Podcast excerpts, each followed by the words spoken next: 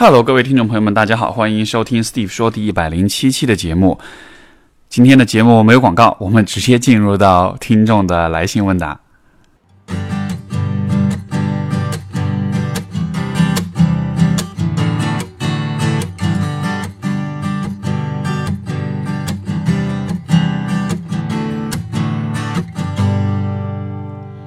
我们今天第一封信呢比较长一点啊、是来自一位也是没有署名的朋友吧。然后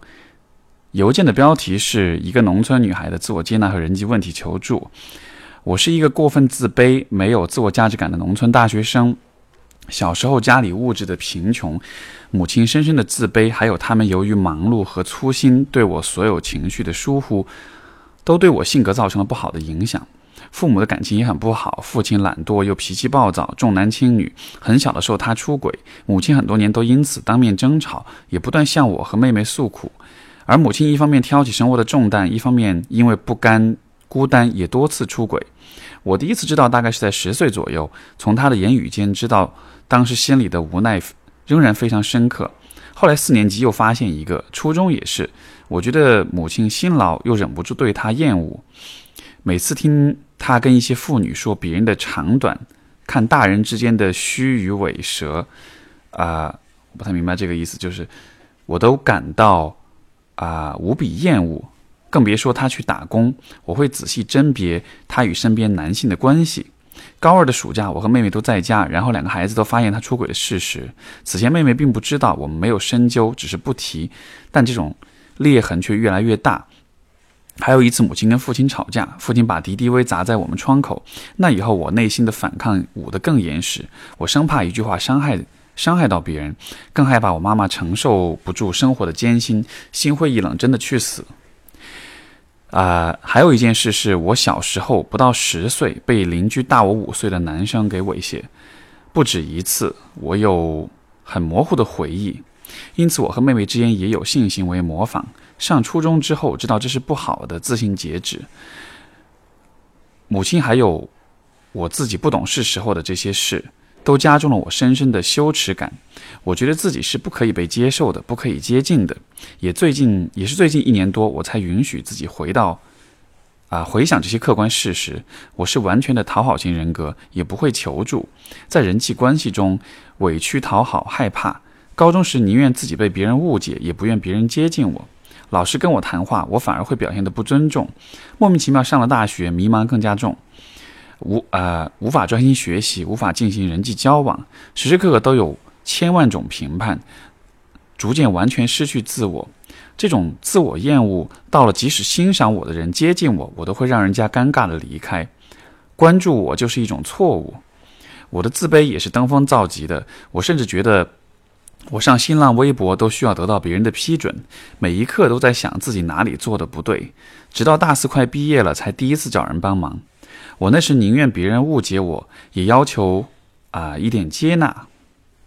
无时无刻的证明自己的善良，花尽自己的时间去满足别人的需求，没有定义过自己。大三准备考研，也没有请教过任何人，人际交往上没有任何的分寸和掌控感。就像你说的，这种恐慌。这种恐惧、慌张太大，我完全无法注意到别人的反馈。我当时报了国内一所知名学府的心理学研究生，啊、两次进复试被刷，这种自我表达、人际沟通的问题更清晰地暴露出来。呃，一五一六年的自卑懦弱导致职场上被欺负，一七年斩断所有社会关系，找了份轻松的工作熬到今年。一七年之前我没有。我没有过自己的感受，我认为自己所有的路都是死的，没有选择，所以一直很绝望痛苦。我现在的状态稍好些，可以在人群中坐着说话和安静都好。我获得了沉默和软弱的权利。我写这么清晰，不知道会不会让人看起来不适。一方面我想要被看见，另一方面我真的想知道求助的门栏是什么。就像这次写邮件，我想过好多遍，也几次起头。我其实从大二起就特别想要找心理辅导倾诉一下，拖到现在，上述的一些事实仍然没有跟任何人讲过。我特别怕，怕别人一句话回复说这些在农村很常见的，在任何地方，啊、很常见，打发了我。好像我的难过、压抑只是心里太脆弱，都不应该。我的内心也有一个声音说，农村的孩子总会难一些，因为从小到大感到阶层的区别对待，好像农村孩子并不值得关心。疑啊，疑惑是属于中产阶层的，农村人就像机器一样，感触少一点，努力多一点。我已经快二十七岁了，从没有追求过我想要的东西，没有情感经历，心灵像一座孤岛，仍然觉得很多事都有很高的门槛，不敢尝试，特别害怕面对拒绝。请问我应该怎么面对家庭中的这些问题？怎样更好的面对我的母亲，能够在城市中有希望的前景？啊，谢谢耐心的阅读，方便的话，希望能给我提点意见。首先，我觉得从这位朋友的信当中。我其实想到的是我曾经有过的一些来访者吧，就是，嗯，怎么讲呢？其实社会阶层这个问题真的是一个非常真实存在的啊一个一种差异。就是说，我很坦诚的说，我确实因为我所就是每一个人所处的社会阶层，其实会让你很难想象和理解不同阶层的人的那种人生的经历和那种内心的状态。所以说。这封信其实也让我想起我曾经的有一些来访者，他们可能也是，比如说出身农村，然后他们所经历的一些事情，啊，我觉得比较常见的主题，比如说那种极端的贫穷，比如说那种因为自己的出身和身份的那种极端自卑，这样一些部分，我觉得确实是很坦诚的讲，站在我的角度没有办法很很准确的理解的，甚至有的时候我自己也会被我这种。无力理解或者没有办法理解，感到有一些，可能是有一点点羞愧吧。不过另一方面，我觉得啊，即便是如此，我还是，比如说当看到这位朋友的来信的时候，还是会带着尽可能的啊理解和尽可能人文关怀的一种一种角度去看待，然后在一定程度上，我觉得也是能够明白说。一个人的身份、出身、他的经济状况，包括他的家庭，其实有很多的事情是会构建，是会就是是会打击你的自信，而且是把你的自信打击到一个就是低到尘埃里的这样的一个水平的。呃，我有的朋友会因有的这个，抱歉，我有的来访者会因为自己的父母出轨而感到羞耻，啊，这么一件事情，可能就会会给人带来很强的羞耻感。但是，这位朋友分享的故事里面，其实是有若干，应该是可以说各种不幸的事情，可能都占齐了吧？你看，又有贫穷的问题，又有父母的冲突跟出轨的问题，啊，包括有性侵的问题，然后还有自己的出身的问题、自卑的问题，人际关系中，包括可能小地方到了大城市里面之后的一系列的不适应和这种挫败。而我觉得，其实非非常心疼的一点是，即使是经历所有这一切，就怎么说呢？如果是一个大城市当中的孩子，他可能会他所经历的挑战跟困难可能会比你少不知道多少倍，对吧？但是我看到，就是当你都已经经历了所有这一切了，然后却还会怀疑说是自己内心太脆弱，会觉得说好像农村的孩子会难一点是应该的，是。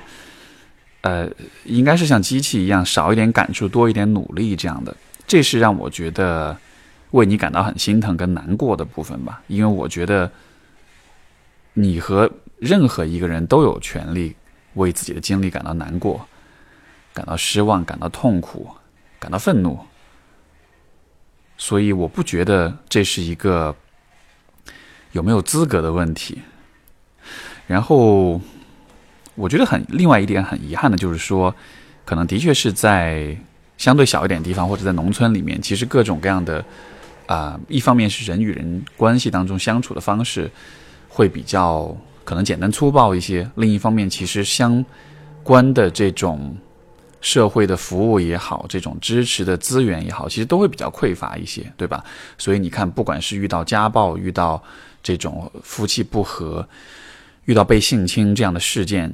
就可能在我我猜，也许在你所处那个环境里是是求助无门的，是没有地方、没有人可以去帮助你的。所以可能，我想人时间久了就会逐渐形成这样一种习得性的无助，认为我所经历的所有的痛苦都是无法避免、也都无法改变的。可是人又没有办法一直直面这样的一种感知，就是我的痛苦是无法避免的，对吧？因为否则的话，你就会一直痛苦下去。所以，我觉得这个还是回到我们所讲防御机制的这个问题上，就是我们当我们面对无法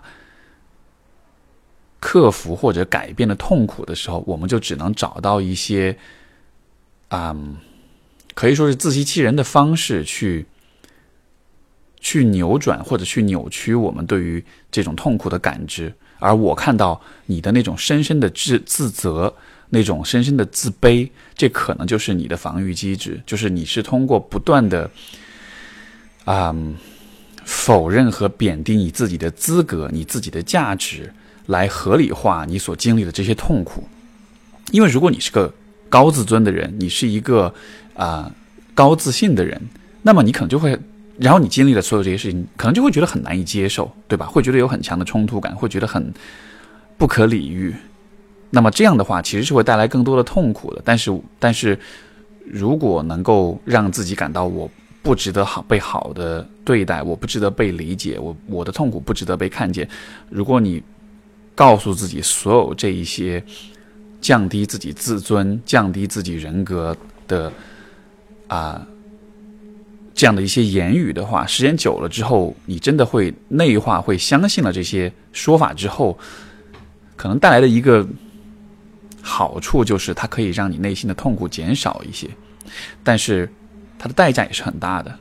而你现在在生活中遇到的人际关系的问题，你的自卑的问题，我觉得其实就是这个代价。但这我不是在指责你说，这就是你刻意的选择，或者这就是你自己就是行为因果，对吧？是自己造成的。因为我理解，其实，在曾经的那种环境里面，我们是没有选择的。实际上，我觉得每一个人在长大的过程中，在孩童的时段是这个阶段，其实都是没有选择的。我们都只能够硬着头皮去面对命运抛给我们的很多的问题、很多的创伤跟痛苦。然后呢，在一种相对无力的、相对无能的一种孩童的阶段，我们。对于外界的、对于环境的把握能力很弱的情况下，我们更多的就只能通过改变自己内心的方式来适应这种痛苦了。所以这也是为什么，就童年的阴影、原生家庭的创伤这样的一些主题，虽然很陈词滥调，虽然大家都觉得啊烂大街的，所有人都在讲，但是其实每个人都还是需要再去讲，对吧？因为我觉得这其实是人类成长过程中的一个必然，就我们必然有一个比较。依赖的比较弱的、不独立的阶段，而在这个阶段，如果遇到了任何的痛苦跟任何的创伤，我们就必然只能用这样一种，简单来说就是自欺欺人的一种方式去处理、去面对这一切。但是呢，如果长大了之后，你依然沿用这样的方式，你就可能因此付出代价。所以现在你的那一种低自尊、那种低自信，呃，当然的确有。客观环境、客观条件确实很差，确实很糟糕，带来的那种很真实的那种自卑，对吧？这个部分我毫不否认，而且这其实也是你作为你的身份和你所在的阶层阶层比较无奈的一点，或者说是更为不利的一点吧。但是，我觉得这种自卑，它可能不完全是来自嗯，就是你的身世跟你的客观的环境，可能有一定程度上，它也是一种。自己内心为了适应那种痛苦，为了说服自己接纳所有这一切不公正的待遇，这一切不人道的待遇，而做出的一种调整或者一种自我牺牲吧。我觉得很有趣的是，你说你从来没有讲过你的这些经历，可是你决定把这个这些经历写给我，而你知道又有成千上万的人会通过我的节目听到你的故事，所以我不知道。这样一种讲述和分享，这样一种从未讲过的故事，突然一下被很多很多人听到之后，是什么样的一种感觉啊？我觉得各位听众如果在听到这个部分的时候，如果你有什么想对这位朋友讲的，也可以在这个评论里面留言。然后怎么讲呢？就是我我也会很好奇，大家听到这样的表达，听到一个人啊一直背负着这样的一些经历到今天不敢与人讲之后，会有什么样的反应？我觉得从我自己内心来说，还是啊会有很多的情感的这种流动，然后会很同时也会觉得很无力，就是其实能为你做的事情也很少，很有限，但只是想跟你说，你所讲的所有的故事，你所讲的这一切，我都有听到，我也都能理解，而且我会蛮坚定的站在你这一边，会认为你是不值得被这样子，就是你是值得被更好的对待的。这样的发生的所有这一切事情，并不公正，并不合理，也并不道德，所以说。这可能是我能给你的回应吧。我们今天的第二封信来自啊一位署名 S 字母 S 的朋友，他说：“啊，我今年二十八岁，颜值身材均在线，坐标美国。不过意外的是还是处女。我不是性冷淡，但始终认为性应该是两个人在对这段关系都有了承诺、建立了连结，甚至可以看着对方的眼睛说出我爱你之后才可以有的行为。可惜美国人的这种约会文化是没有确定。”是没有确定身体是否合拍之前，双方不会建立啊关系的哦。意思就是说，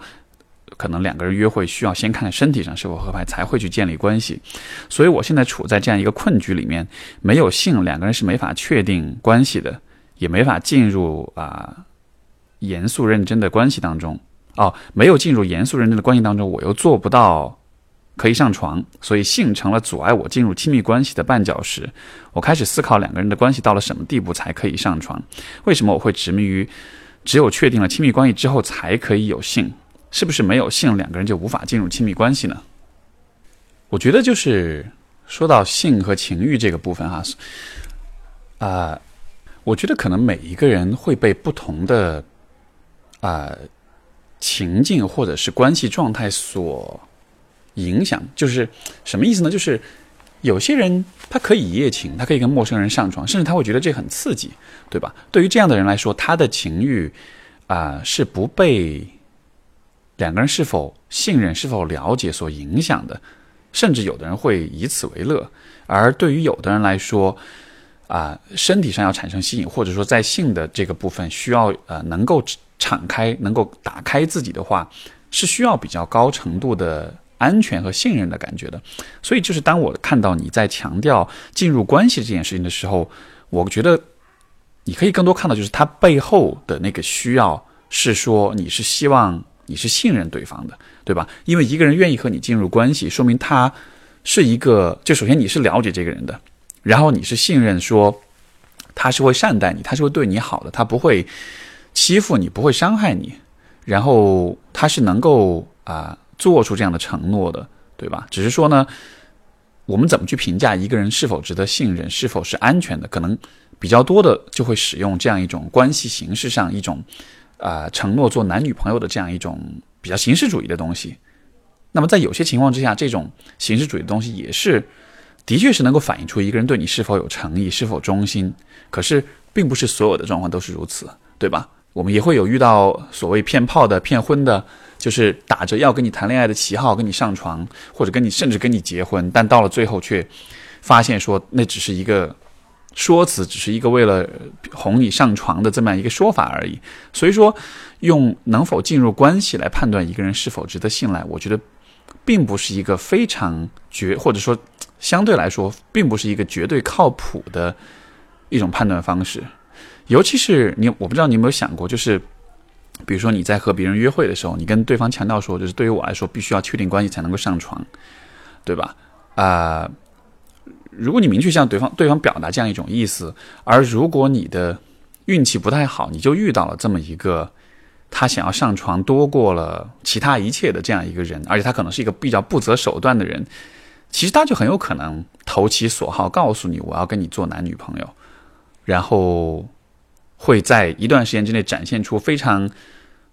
热烈、非常专专情、非常投入的这样一种姿态，让你觉得他真的想跟你谈恋爱，包括也可能会真的跟你表白啊，然后做足这种戏份，然后完了之后跟你上床，上床完了之后就对你失去兴趣，对吧？所以就是，呃，我当我不是说每一个每一个男人都一定会这样，但是我只是觉得，当你把啊愿不愿意谈恋爱作为能。作为衡量一个人是否值得信任的标志的时候，就有可能出现这样一种啊，相当于是一个 bug，一个被利用的一个点，对吧？因为真正的信任的建立是需要靠时间的，是需要靠努力的，是需要靠两个人的相互的了解跟相互的相处的。可是，愿不愿意进入关系，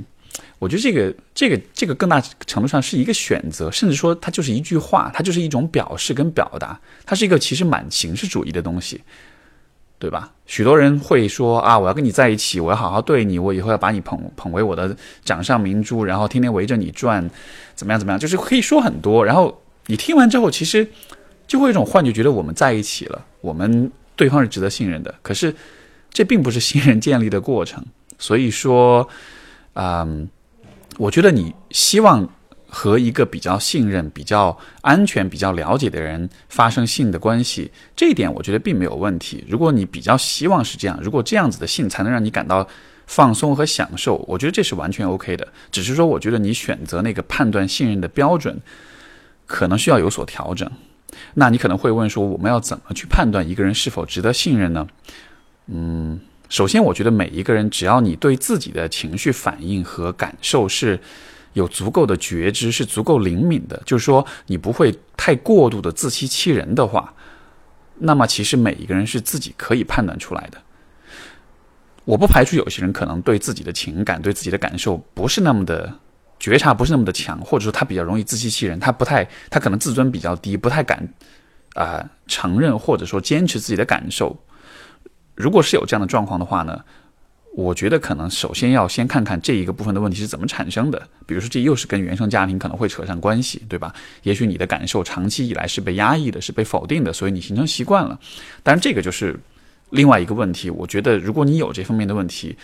其实可以先去做一些心理咨询，或者做一些自我探索，就是把这个部分的问题先解决好。因为能否。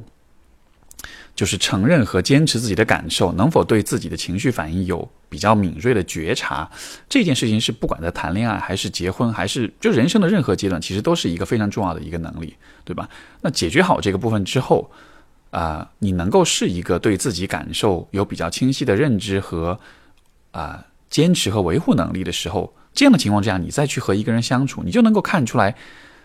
就说如果一个人他不值得信任，他做的很多事情就是会比较自私的。是那种，甚至是那种表面上让你觉得是为你好，但实际上是为是为他自己而做的事情，对吧？而当我们在遇到，就是当我们在遇到这样的人的时候，你其实立刻就能感觉出来，因为人在进化过程中最重要的一个问题就是信任。你想，就是我们能否识别谁可以信任，谁不能信任？这在很长的这几百万年的。这个进化历程中，它其实都关系到我们的生死，所以说人是有非常敏锐的，我们说信任探测器这样的一种功能。我们其实是很是很善于去察觉一个人是否值得信任的，对吧？当一个人撒谎的时候，当一个人做自私的事情，当一个人啊有着这种偷偷摸摸的意图的时候，其实不难看出来。很多时候，人们被骗，或者说，尤其在感情当中。我觉得更多不是因为他们太蠢，他们感觉不到，而是因为很多时候我们感觉到了，但是我们自欺欺人。尤其我觉得女生可能会偏多一点，可能因为，也许因为女生生活在怎么说呢？我们这个总体来讲比较男权的社会里面吧，所以很多时候有些事实就是你必须得装作视而不见，你必须得啊否认事实。那我觉得这样子的习惯养成比较久了之后，当你习惯了否认事实，你习惯了。啊，就是啊，自我否定的以后，很多时候你明明心里感觉这件事情不太对，但是你可能就会找想方设法说服自己啊，也许他还是是认真的这样子的，对吧？所以我觉得，当然这是关于信任的一个讨论，就是我觉得我会鼓励你，就是呃，把愿不愿意和你进入关系也当做是一个参考标准，但不要让它成为你唯一的标准，判断一个人是否。值得信任，我觉得还可以有其他的很多的方式。简单的来说，这个人愿不愿意在你身上花时间精力，愿不愿意和你敞开心扉，愿不愿意啊让你了解他的脆弱面，他此刻的想法以及他的需要跟渴望。就就你能否看到他这个人？你能否比较了解他这个人？他是否在隐藏一些东西，或者他能否坦诚的对待你？对吧？因为如果一个人真的很喜欢跟在乎你，他想获得你的信任的话，他是会愿意做很多事情的，他是会愿意掏心掏肺的把自己的所有东西都秀给你看的。我觉得，如果是有这样的一些行为啊，包括在就是利益上有所冲突的时候，他是否愿意？当然，这个不能做一个绝对的判断，但是我觉得在一定程度上，他是愿意做出一些自我牺牲来为你付出的，对吧？如果有这样的一些呃做法，我觉得总体来说可以啊有一个判断说他是对你是比较在乎跟重视的。所以就是多几个判断信任的渠道，不要只是依赖愿不愿意进入关系这样一点。我们今天的第三封信来自 Amy，她说我是一名新晋宝妈，就是应该是刚生孩子哈。啊，一直以来知道自己无法控制自己的情绪，但并不涉及关键的事情，啊，这会波及男朋友或者是老公，啊，总能调节好也就放任自己了。现在有了宝宝，不希望因为自己控制不了情绪而影响他的健康成长，所以格外在意自己的状态。啊，现在宝宝五个月了，我想由于体内激素水平变化带来的情绪波动，应该逐渐变弱了。情绪波动的原因可能回到了原来的不理智。今天中午因为一件小事我又发作，记录了当时的事情和感受，现在呃发给您，请您帮我判断一下啊应该怎么办，是否需要预约心理咨询。然后啊记录是中午十一点半，孩子睡该睡觉了，刚刚喂奶的时候也啊眯着眼想睡觉，不过有一个嗝得拍拍才行，心里知道一拍嗝肯定就没睡意了，拍完再给吃就不吃了，放在床上哄睡。一直哭闹，大约有十来分钟。孩子奶奶进来，说：“这样哭就是不想睡。要是想睡，放床上一下就睡着了。”你看，他看到我这么激动，这么兴奋，哪像要睡的样子？先起来，先吃饭吧，吃完再哄睡。奶奶说话的中间，孩子爸爸进来看了下，宝宝也是兴奋，爸爸出去了，然后奶奶就抱走了。我在床上躺着，瞬间觉得情绪低落，很低落，感觉自己连自己的孩子都哄不睡，没能力。作为妈妈，这是必须要完成的事情，而我没有做到，自责。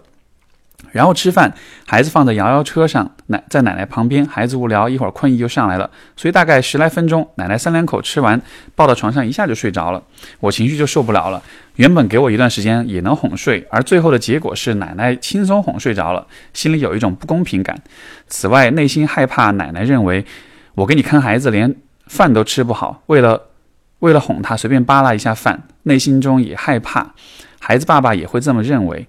并且孩子在摇摇车上有困意时哼唧了两声，扭头看我。有几分钟的时间，我的我是充满厌恶的，想再也不抱你，再也不跟你亲。啊，嘴里含糊的恨恨恨的说，想睡自己睡。孩子奶奶把宝宝放在床上睡着之后，就进了自己的屋不出来了，有关门声。然后我吃饭流泪，害怕他爸爸会搞不清楚事情原委而发脾气跟我生气。我躲到卫生间流泪，觉得内心有一个孩子特别委屈，明明不是自己一定要做到的事情，为什么非要自责？很希望有一个人跟我说没事啊，你很久没带他了，不知道孩子的生活习惯也是正常。然后给我一个拥抱。同时掺杂的感情是，这是我的孩子，为什么奶奶要抢走？不仅抢走，还是像示威一样。用行动告诉我，你看，我比你更会看这孩子，你能力不行，而且他跟我更亲。我的自我调整是，奶奶也是亲人，孩子应该跟他亲，这是一种社交，孩子应该建立和别人的亲密关系。奶奶看得多，我不就轻松了吗？然后我拿起手机记录下这段内容。啊，记录的过程中，我喝完粥，收拾碗筷进厨房。他爸爸坚持跟我一起进厨房聊聊，我大概说了一下感受，他没生气，给了我我希望的解释。然而我没有因为他的话给自己太多原谅，似乎我更期待他不仅理解这件事情中我的感受，更希望他能理解我的成长经历中这种自责和自卑的感受。其实这封信写了这么多，我觉得最后的一句话可能才是最重要的，就是成长经历中的自责跟自卑。我能看到的就是，好像这种自责与自卑，它成了我理解。可能最初你有自责跟自卑，也许是在更早一些的时候，外界让你有了这种感觉，对吧？但是好像，也许经过了长时间的这种熏陶、这种影响之后，就这种你把这种感觉内化，它逐渐成为了一个你自然而然。啊，一个自然的选择，你会自然的通过自责跟自卑的这种视角去看待世界，去解释很多的事情。所以发生的状况就是，呃，比如说孩子吃饭的问题、睡觉的问题，就是有很多生活中这些琐事，他什么时候困，什么时候睡着，什么时候有没有照顾好等等的，在我看来，有可能这些事情，它跟你并没有太大的关系，它可能就是随机的。对吧？小孩子什么时候饿，什么时候想睡觉，他好像和你如何，比如说他想不想睡觉的问题，和你如何哄他，或者你会不会哄他睡觉这件事情，它的关联可能是有，但是我觉得没有这么的大，没有大到说，好像孩子在你哄的时候不睡，在奶奶哄的时候就睡，这就说明你是没有能力的，对吧？就客观视角来看，应该是这样子。但是从你的角度，你会把所有这些事情的发生都和自己的能力、自己的自我价值给归、给给给挂钩。我想这样的一种看待事物的方式，可能也不是一朝一夕的，可能也是因为你说你以前也无法控制自己的情绪。呃，我觉得任何一个人如果时刻都在经受自责，时刻都在把所有的事情的意外跟呃负面跟挫折挫败的这种状况解读为是自己的责任的话，那应该是蛮不爽的吧？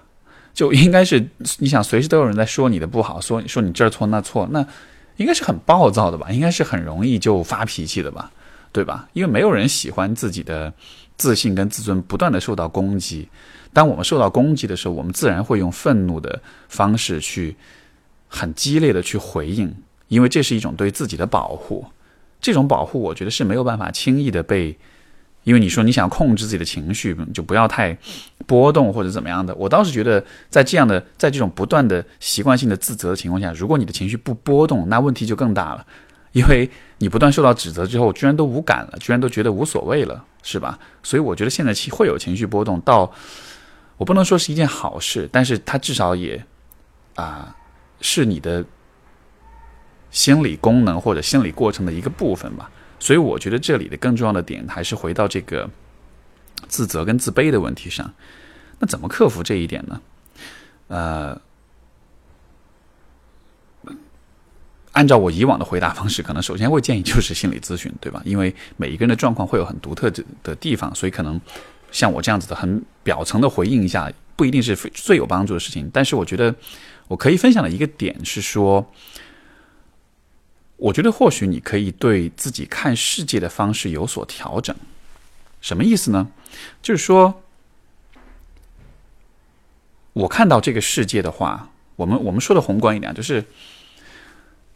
当我们看这个世界的时候，我认为一个最根本或者说是一个最贯穿万物的一个视角，是说这个世界上有。已知的事情，有未知的事情，有我们掌控之内的事情，有我们掌控之外的事情，对吧？就有点像道家的那个阴和阳的那样的一个太极图一样。所以，啊，人其实就是人在这个世界上的位置或者它的意义在于什么呢？就在于我们是一个不断的处在已知跟未知之间的这样一个角色，我们是处在一个。已知与未知边界上的角色，我们要做的事情就是去平衡已知与未知。你可能会想，这个跟带小孩有什么关系，对吧？我觉得你可以把这个思路应用到，比如说面对孩子或者面对你的任何的事情上面去。就是关于孩子，有些事情是你了解的、你知道的，这一部分是你可以把握好的；而有些事情是你不知道、你不了解的，比如他什么时候会困，什么时候会哭，对吧？所以当你看到。符合的、熟悉你认知的事情的时候，这会让你感到安全，这会让你感到啊，一切是可预测的，是是是是，啊，是可预知的，是能把握的。而当你看到关于一个关于孩子的一些新的一些不能预测的行为的时候，这其实就是关于这个孩子的一部分。你没有办法完全的预测一个孩子的啊行为。如果你可预测的话，这个孩子就是彻底没有个性的，他也没有任何成长空间可言，因为他完全的变成了一个你眼中的一个像机器一样的啊一个很死板的生物了，对吧？所以说，如果你希望自己的孩子未来有发展的空间的话，你是需要允许一定程度的不规律、一定程度的意外或者一定程度的这种啊难难预测呃不可预测性。存在，想象一下，如果这个孩子长大了，但你依然是用这样一种心态对待他，认为他的很多事情都和你有关，感到自责，那么当有一天他提出他的想法，他想要学这个，想要做那个，或者他为了做一些自己喜欢的事情而犯了一些错误，或者受受到一些挫败的时候，这时候你会怎么想？你会觉得啊，这都是我的错，我好自责。而当你自责之后，你会怎么办？你显然就会让他告诉他说你不要做这件事情，因为这件事情我都不了解他是怎么做的，你就更别去做，对吧？你会把你的孩子死死的框在那个已知的那个领域当中。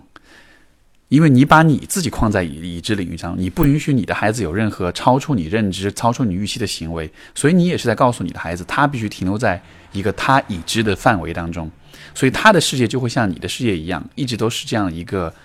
很狭隘的、很稳妥的、很保守的一种状态，那自然就提不上，自然就谈不上更多的成长与发展了。所以我觉得，如果你看得长远一点的话，呃，为了孩子的好，也是为了自己的发展，我觉得是。可以尽可能的试着从这样一种角度，而不是从自责的角度来看待世界。自责的角度实际上就是一种过度强调已知、过度的否认未知的一种不平衡的状态，对吧？因为自责其实就是在用一套你自己认为的啊逻辑或者是归因方式去解释所有的事情。可是问题是你并不能。准确清晰的解释所有的事情。当你认为你可以这么做的时候，那只能说明你你的心态也好，你的生活的状态也好，是完全停留在一个完全已知、完全可以掌控的一个状态里面的。但是我们前面已经讲过，这种完全可控、完全已知的状态是没有任何的成长跟发展的空间的。所以说，我觉得这是一个啊，对于你、对于你和孩子关系都需要去做的一个功课，需要允许事情有一定的。自由度有一定的不规律，有一定的不可掌控和不可预测性存在。把这一个部分看作是，不要把它看成是一种威胁，而看成是一种机遇跟可能性。如果你完全的拒绝和抗拒这种威胁的话，你不会成长，孩子也不会成长，你们的关系可能也会变得很糟糕。然后可能很多的事情都会一成不变，都会永远都是一个样子，对吧？所以这可能是一个啊。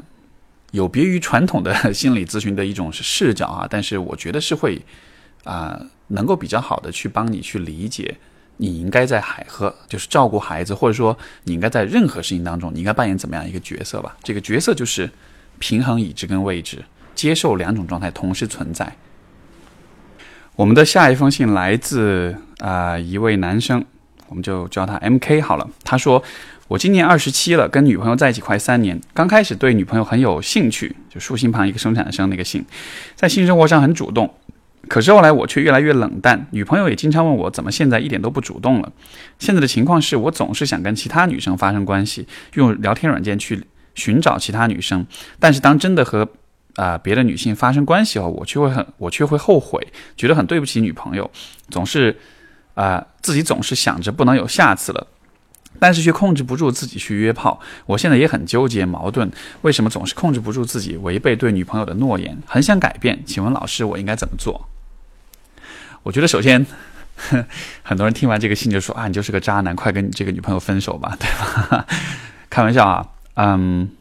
其实说到性跟情欲的问题，我觉得，因为我听众可能女性稍微偏多一点，我觉得有一个，呃，首先我怎么说呢？也许是想声明的一点就是。作为女性的话，和男性在情欲方面其实还是有蛮大的差异的。什么意思呢？就是说，很多女人其实是低估就是情欲或者是性欲这件事情对于男人行为的影响的。啊，实际上对于男人来说，就性真的是一个很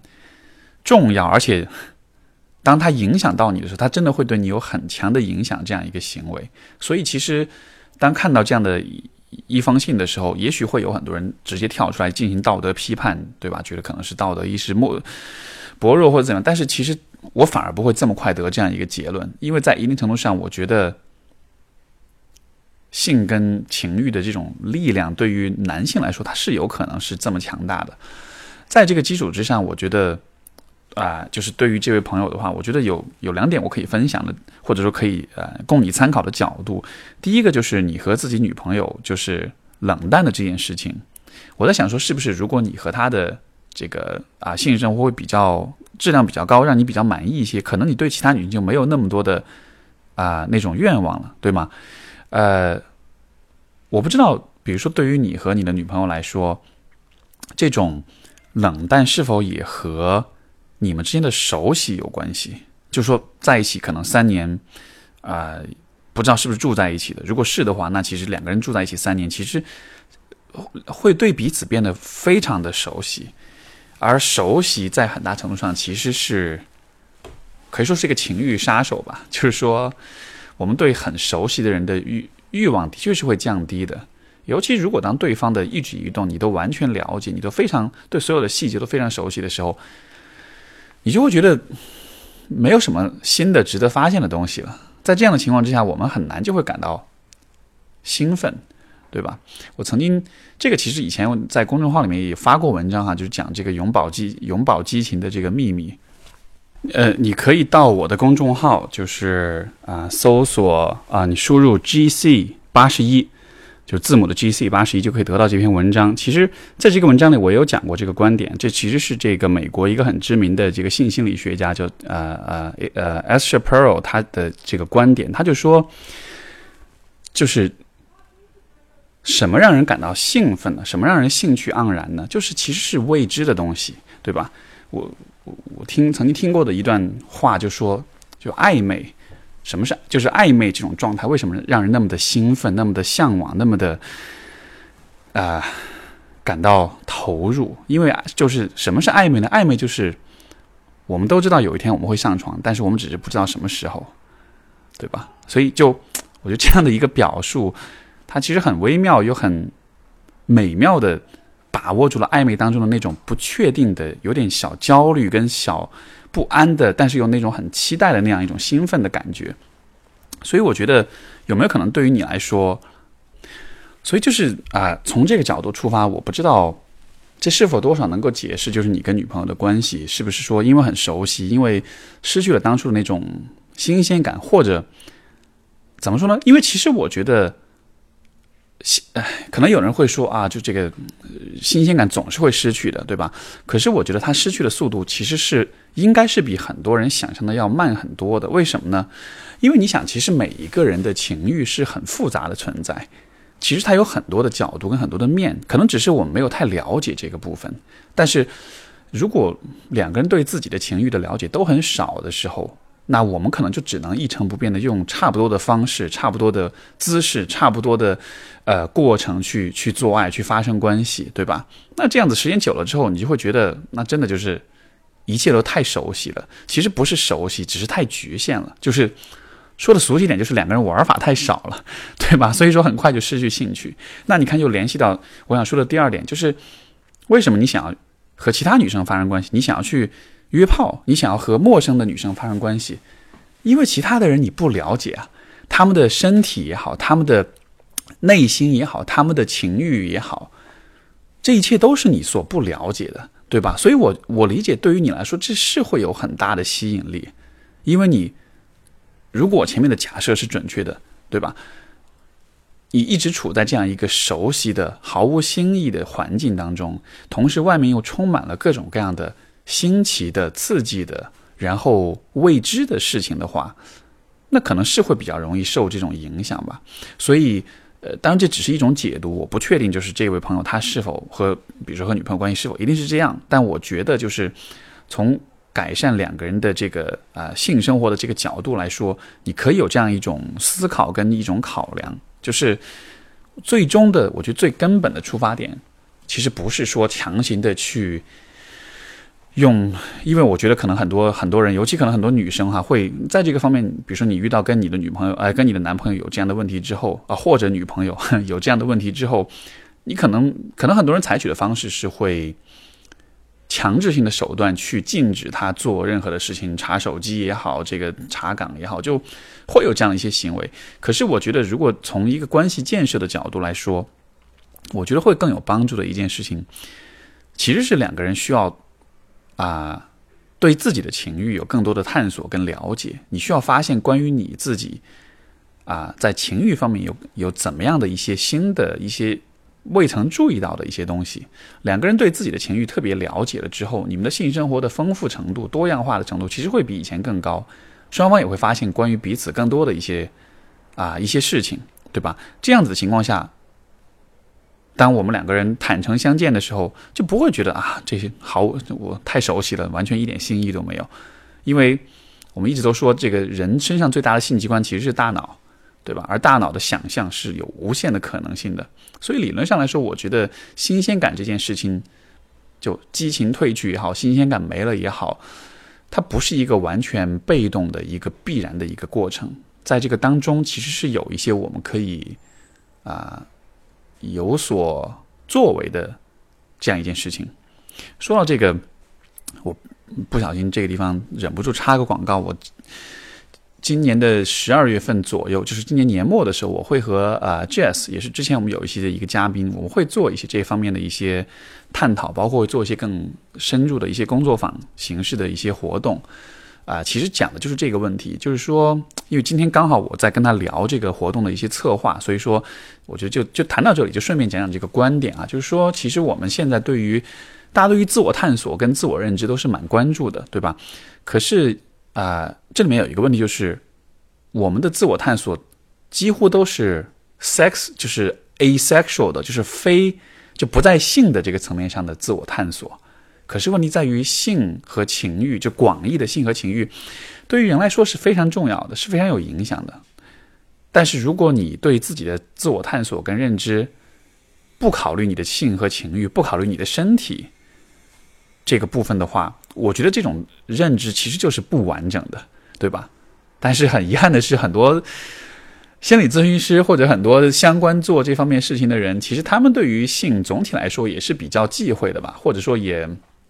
就也有很多人去做性的科普，但是做性的科普的人对于自我探索可能又不是特别的擅长，而擅长自我探索的人，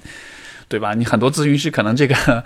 说点俗说的俗气一点，呃，同行们不要怪罪哈。很多同行都是这种，对吧？中年大叔大妈们，他们可能自己对于性的这种观念都是非常保守的，所以他们可能也没有办法